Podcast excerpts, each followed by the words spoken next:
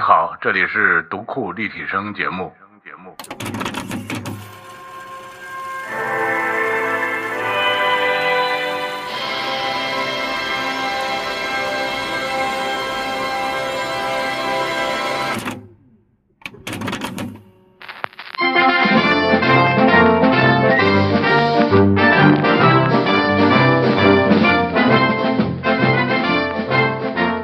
大家好，我是为你编书的老六啊，今天呢为你献声，我是在我们的读库的录音室里，呃，为大家录制一期新的呃读库立体声。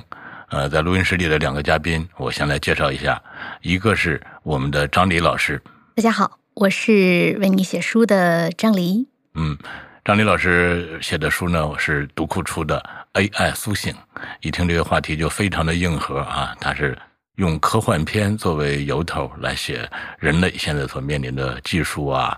呃人工智能啊等等技术硬核的问题。忽略我是做什么的吧？好的 就当是一个斜杠青 年哈。嗯，好的。但是张丽老师他确实是一个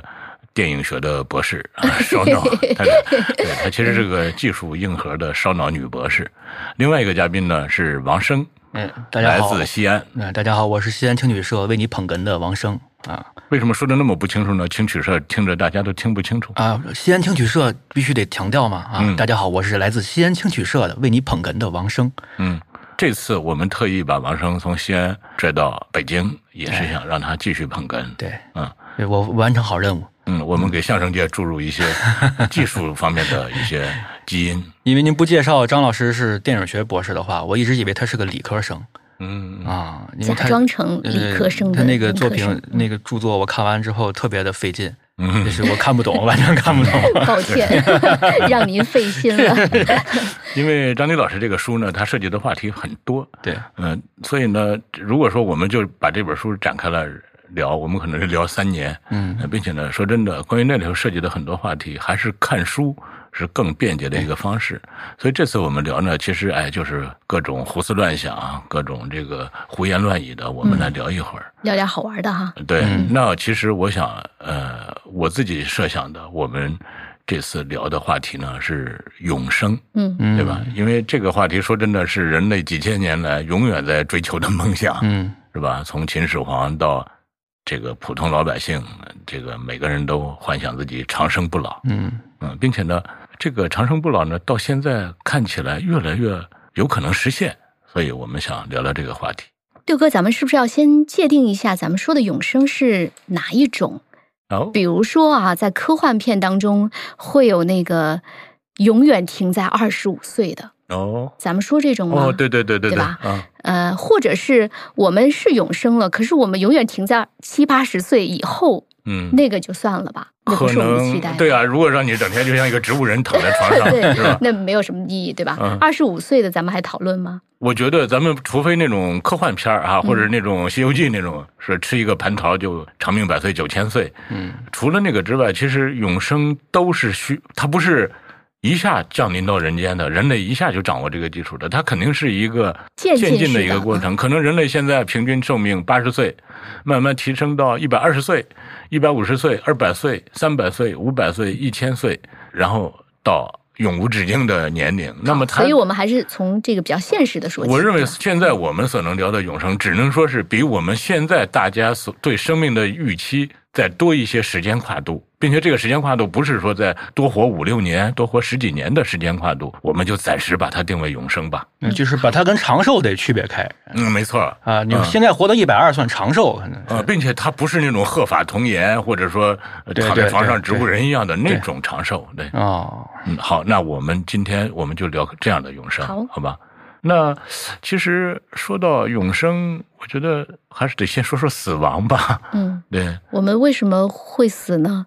好像我们就从小就接受了这样一个事实，或者一个不得不面对的现实，就人一定会死。嗯，那么人一怎么会就一定要死呢？哎在对啊生物学上，它是受到了什么样的限制？其实现在医学上呢，有两种主要的观点嗯嗯啊、一种呢是自由基氧化，大家可能在一些什么保健品的推销的哦这种广告的这个当中会听到啊、哦消除自由基、抗氧化，这是什么意思哈、就氧本身是对我们来说是一种很好的东西，嗯我们需要吸入氧气。对嗯我们身体当中的氧呢，也有好的氧嗯和不好的氧。嗯嗯这个好的氧，比如说吸进去的氧气，它是比较稳定的，它带着电子是成双成对的，它就是很嗯，稳这定的。理科生的那面包嗯来了吧，有了吧？ 吧？哎，然后还有一些不太好的氧呢，就是它带的电子是单个儿的，哦所以它就不太稳定。比如说，我们打个比方哈、呃，现在有很多对儿情侣嗯嗯都挺甜蜜的，嗯啊，爱情很牢固。嗯嗯结果呢，来了一个单身汉，哦，就生生抢走了其中的一个女朋友，哦，哦哦，这样他就搞了破坏，然后被抢走那个女朋友的这个男生。他就又去抢了别人的女朋友，哦这样就搞破坏了，于这是个就地把方没有保安吗？这个 怎么反正就是乱搞一气，没人管保安可能也加入了一团混 战。那总之就是破坏哦保了安这也些需要 女朋友，男朋对，友保安也需要女朋友。对，所以这个自由基就是像这样的这个哦单身汉闯进来，哦所以你要消除这个自由基哈，这是一种假说。嗯但这种假说呢，它还没有找到确实的证据说一定跟人的死亡有关系。哦只是它跟人的衰老的很多病症有关系，嗯比如说阿尔茨海默症啊、心脏病啊等等，它是高度相关的，所以这是一种啊。嗯另外一种呢叫端粒假说，啊就是听上去很专业啊，我来解释一下。嗯这个端粒呢，就是染色体的端粒。那我们在中学的生物课本上能看到这个染色体大概长成一条儿，你可以想象成是江米条儿哈。嗯啊，说的再细一些呢，就是一个 X 形状的江米条儿、x 形状它有四条腿啊一儿，个高端的生物工程，嗯哎，行了，张米条，快吃的费东西，那很费油的那个炸起 来，油炸，然后这个四条腿儿上每个腿儿的端粒，就是每个头儿的端上都会长着一个像鞋子一样的一个东西，这就是它的端粒。端粒端粒体端粒酶，哎，端粒酶，端粒酶是促进这个端粒再生和哦延长的。嗯然后这个端粒呢，它的作用就像我们穿鞋的作用一样，它可以保护我们的脚。嗯端粒本身是不带有遗传物质的，嗯，嗯它是保护中间的那个江米条的遗传物质，哦每次在分裂的时候不会走样儿，哦，就是不然你都长端成粒啥样了？它不是我们身体的一部分，但是它是我们的鞋，它会保护我们，同时它也会用救用罚，对是可以这么解释吗？它是个是的模子是吧？那个要出去得从它这儿这个形状这儿走呃，它就是相当于一个一个扣子，一个一个罩儿或者鞋。哦，呃，中间你分裂的时候，它每次嗯就就短一让点，你不就再像裸体，对，对或者对说说读库吧，你每次说出一本书得有一个封面封面啊，这个封面对吧总会用救用对用罚，啊，它每次复制的时候它就会薄一点薄一哦点，然后最后它不能够再薄了，它已经秃了皮儿了，嗯嗯，你的这个细胞的染色体就没有办法再分裂了。嗯那么细胞不能再生，人就挂了嗯。啊、这也是一种比较主流的。那也就是，说，我们现在要想让人的生命长点儿，就是把自由基和端粒体，呃，对，想一办个是法让第一把自由基让轰出去老实点儿，啊，然后让端粒体更坚固一点儿，对吧？对，就就更牢延固长一这个点。端粒。多买几双鞋就完哦，对哦那这可能是永生的一个方向。对，我技看术到上嗯的是另外一个方向，是刘慈欣老师。嗯刘慈欣老师其实也是读库的作者，嗯，嗯他给我们写过文章，也发在读库上，是发在一五一零零五呃哪一年？一零年，嗯一零啊年10零零五五年期，前，对。那刘慈欣老师呢，他给我们描述了人类通往永生的几个重大的步骤或者几个台阶儿嗯并且呢，他还他那篇文章是刘慈欣老师向来就是一个技术乐观主义啊，他就认为我们活在当下的人，就是都在永生的这个长征路上，哦已经在路上了。当然了，有的人可能生命短点儿，就可能在第一个台阶儿；有的人运气好，生命力长，他可能就会能爬到更高的这个台阶儿上。嗯这是刘慈欣老师的说法，他觉得这个永他他所理解的这个人类目前来看比较可行的永生的路径，这个步骤，第一个台阶就是冷冻技术和克隆技术。你看现在不是已经有社会新闻就有有有这样的对新闻了，对对吧？有的动起国来的家有的人得了一种不治之症，那现在对这个人类医疗技术对这种病症无能为力，他就先把自己冻起来。未来什么时候这个技术能够攻克这个不治之症的时候，可治变成可治之症的时候，再把它苏醒，把它治治好，再让它健康的活着，是吧？对我看到呃有的片子里面拍那个画面，就是那个很大的冷冻罐儿，嗯嗯，大概有四五米高，嗯嗯，就冻一个人，嗯嗯哦有老人，甚至有一些孩子，比如说嗯得了白血病，嗯也会被冻在里面，然后嗯签上个五十年的合同，嗯嗯嗯是五十年之后解冻。嗯嗯嗯，这这就问题就是，你小孩儿，咱要说孩子的话很好办，因为他出来之后他还是白纸一张。嗯如果这个人都，比如说都五十了、八十了，嗯嗯他因为这个病症最后冻起来了，五十年之后他出来这个病治好了，嗯，那这五十年对他来说是空白呀、嗯，怎么办呢？在现在人类日新月异对的时代，这可能是非常这可怕五十年之后，的可一个能这单位都倒闭了，对这嗯重新学所有的高科这技，不是这个这最后没人解冻了，可能是这个管这罐儿的这个人就最后他也倒下岗人了。类现在发展社会经济发展这么快，有可能公司这种对经济形式没了真，的有可能五十年后、一啊百年后就不存在了。对，所以这东西这个是很难解决嗯的。呃，我咱们觉得先说乐观一点，不不要说这么啊，悲观是的。是是对是，好好动起来好。嗯对，那另外一个克隆， 当然他说的克隆。应该还不是这种现在极大的挑战人类伦理的这种克隆，就是我把一个人完整的克隆出另外一个他来，他指的是器官克隆，就是头疼一疼、脚疼一脚的这种克隆，就是哎他的肾脏有问题了，换一个人造的健康的肾脏，他的肝有问题了，移植一个新的肝。这个呢，目前看也是技术上越来越成熟了，很多嗯器官都可以移植了。嗯呃，这是刘慈欣老师所设想的人类通向永生的第一个台阶儿。第一个台阶儿基本上就能让人的生命都能到一百五十岁到两百岁，嗯大概就没问题。第二个台阶儿，它称之为叫记忆读取，就是把你大脑中的，因为人之所以称之为他是一个独一无二的人，不就是他他大脑中的记忆对嗯各种东西所有的的记忆的总和嘛集合，嗯是吧？所以呢，他就认为未来这个人类的这种就是算力足够强大的时候，他能把人的这个大脑中的这种可能比宇宙星系、宇宙的原子数都要多的这些信息，全部给他读取出来，相当于这个人的完整的人格，关于他的所有的记忆、情感、行为、反应方式。这样的话，这个人的完整的人格就被保存下来。嗯，好多科幻片当中有这种，他这个提取是他提完之后，这个人就没有了，他从他脑子里拿走了，还是复制了？呃，它应该称之为呃，从 C 盘转到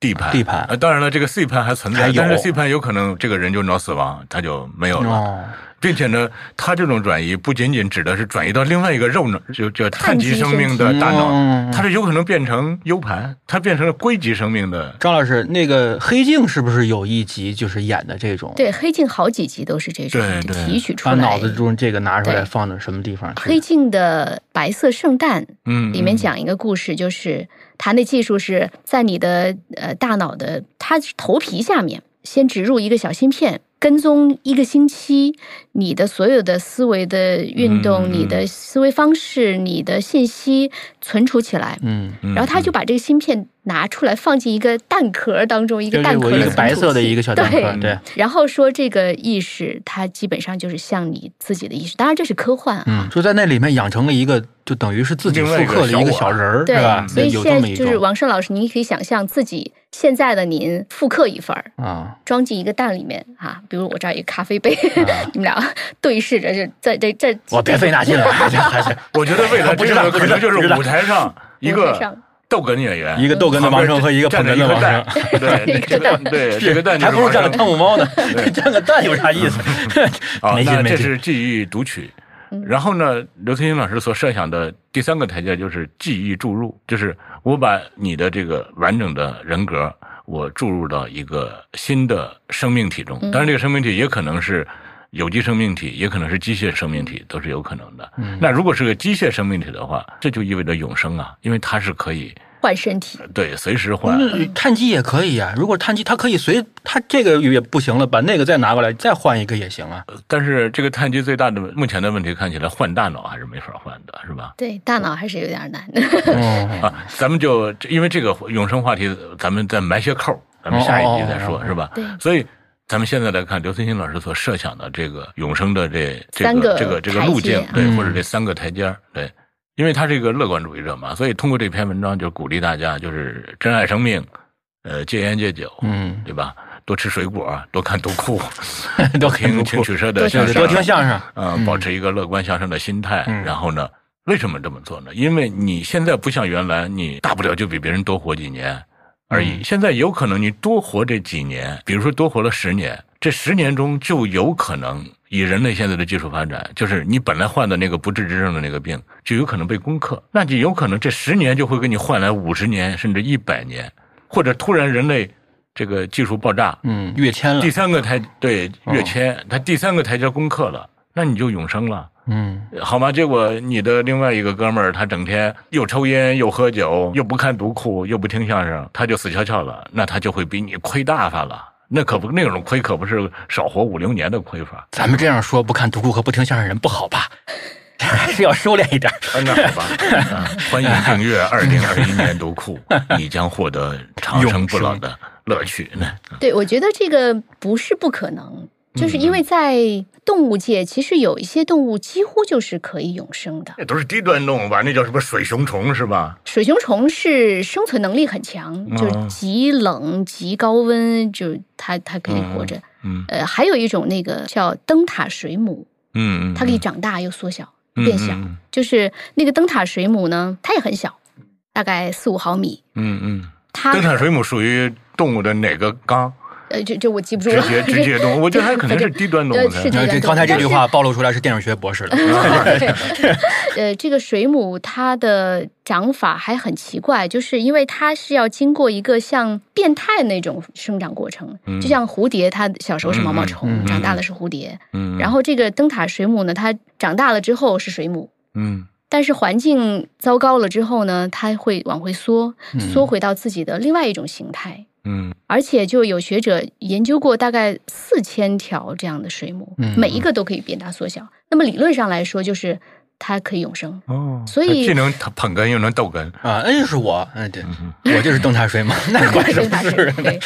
包括那个刚才说端粒的时候，现实当中，比如说龙虾的端粒，哦，它就是可以但延是长，它就以是人类现在的技术，解让一个龙虾长生不老，我觉得一点问题没有。嗯因为那个它它那个生命体还是相对简单一些，对对但是人类这么复杂的这个，真的它的就就不要说整个人体，就大脑中的那个触突，可能就是整全宇宙的原子的总和，是吧？那它怎么办？让龙虾长生不老没有意义，你过两天就吃了，你得活那么长干嘛呀？对让龙虾长生不老没有意义哎。可是我们用这样的哎，对不技起术啊，原我理，忽然觉得我刚才那个话有语病，嗯对？吧？人类的大脑中就相当于宇宙原子的总和，那不对啊！这大脑就是宇宙中的原子一的之一啊，非常微小的一部分，它怎啊么能相当于总和呢？是吧？这就是这就是须弥藏于芥子这个问题，这是上升到哲学了，可以暂时不讨啊，论。我们聊点虚头巴脑的话题吧。哎对，嗯，就是哎，我看到一个说，因为人长生不老是人类永远的欲望。我看到一个关于人性的大考验，唐僧肉吃了长生不 老，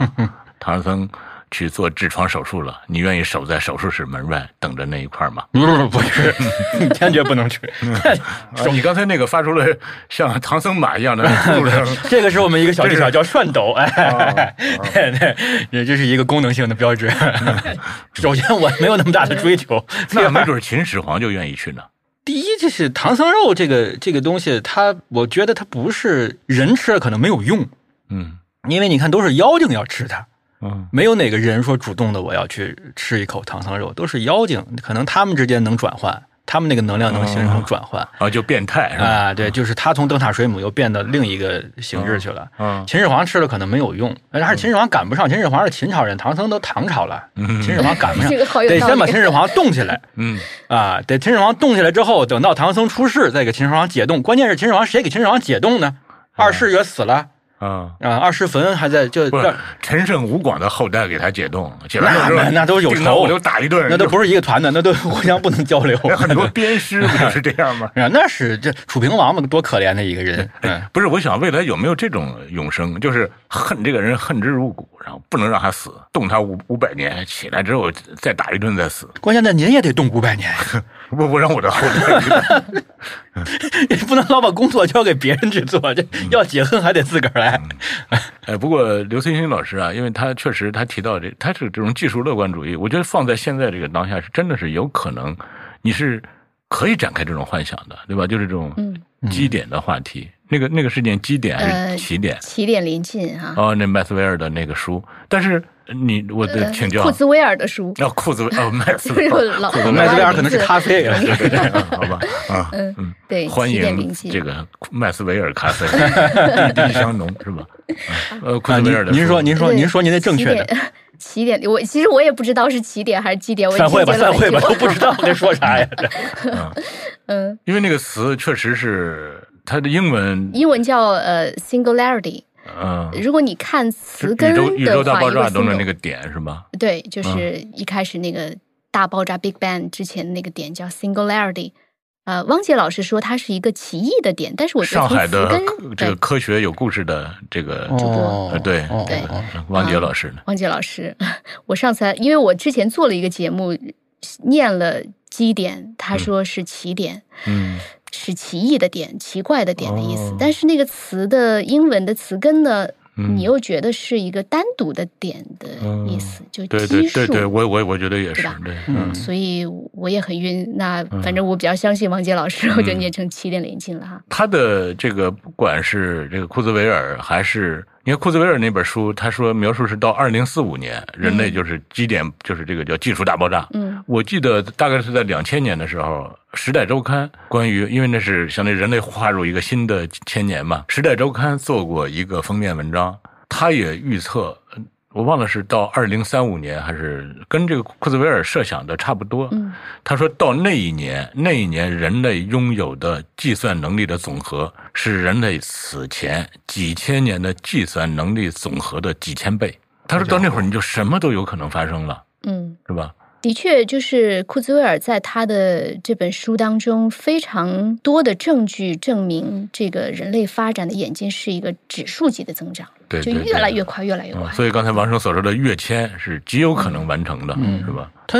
这个就是等于到二零四五年之后，等于就是您老说那个数万物皆数嗯啊，没错。那没错这等于它是通过大量的运算，把人类的未来的命运在那个点上，等于到了另一个新的层级，打开一个新的眼界，就像互联网普及一样，嗯，瞬间人类世界就变了一个花样。没错。你看啊，对原来人类，你看原来解读人类的这个那个 DNA 的那个基因图谱。嗯是需要全世界的电脑联网，嗯分给你一段，分给他一段，因为那时候全世界的电脑的算力都没那么大。嗯现在可能就随便拿一个苹果手机，可能用几分钟、十几分钟就能把这个基哎因有图这么谱夸张吗对，反正大概是这意思吧。就是它基本上就相当于是这个，是吧？摩尔定律它对虽然现在失效，但是一直很多年一直是在有对效对的对，运转嗯的。，所以这真的是太可怕了。所以，呃，一当然一种是可怕，另外一种是乐观，是吧？嗯就是你你再狂野的想象，都会比你再狂野的想象更加对对狂野的对未来对就会出现。对所以我们还真是得做好准备。那它这个算力到了那一步的时候，人类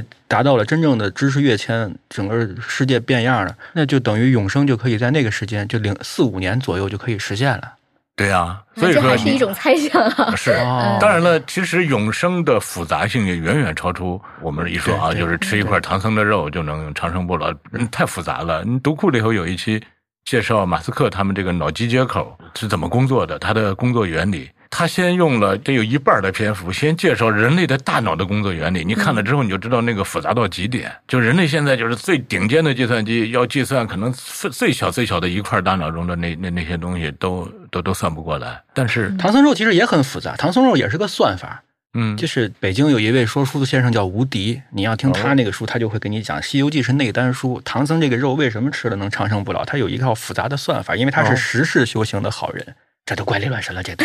哎这不留不不不留待我下们回分解嗯哎。聊聊聊聊。因为他是他是一个十世修行，等于他修了十辈，就是金蝉子哦，到凡间之后，他修了十代，哦十个十十个人世。哦，因为你看沙和尚胸前挂了一串树珠，也就是他的大数据已经呃，对，他是攒的。哦然后为什么说这个人吃了之后他就能？就咱们简单说，不，其实不是完全长生不老，他就能长生不老，他能永生呢？因为他前面攒的功德够了。怎么简单说吧，嗯就是你把他这个功德等于拿到你这儿来了，不是说吃一块糖糖肉，那得把他整个囫囵个儿的就哎得呦，守在那个痔疮手术室门口的兄弟那们不成散了吧嗯啊，不成，那解个痔散疮解确实起不到什么作用，而且他可能就没有功德了。那个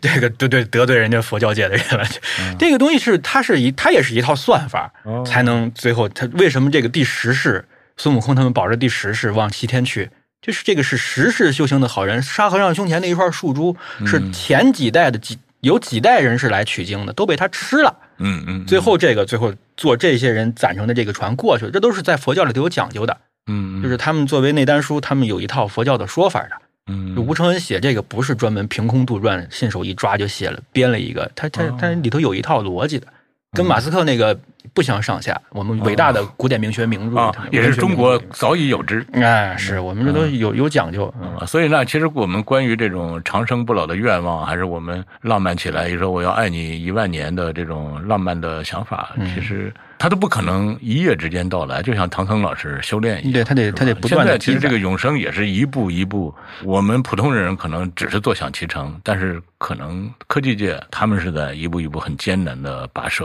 所以我觉得刚才六哥说的那句话特别好，就是你可能多活五到十年，你嗯多活的不是五到十年，嗯是对五十年、一百年，就对只要能扛到那个时候。 啊，嗯那张扛不丽到老师，新你技为了术这个做什么准备了吗？就是我天天健身呀，呃啊，也不也不听相声，也不看读库，只健 身就可以。哎，这个很不好，我觉得。嗯读库肯定是要看的，相声正在学习中。张老师刚来跟我说，我昨天看了好几段你的相声，我说哎，耽误您功夫了，耽误您功夫了。那呃这个嗯我们其实给学生还是做训练的，特别难。哎，嗯讲相声真是一个手艺活儿。哎，你现在知道张丽老师真实的身份了？哎对对对你知道了吗？学生。对对。对，他是嗯一个教师。好，我们把这个谜底揭穿吧。哎张丽老师，是是是，我们跟大家先说一声再见哎吧。大家再好见。，再见。你应该说一句什么呀？最后我这别挨骂了。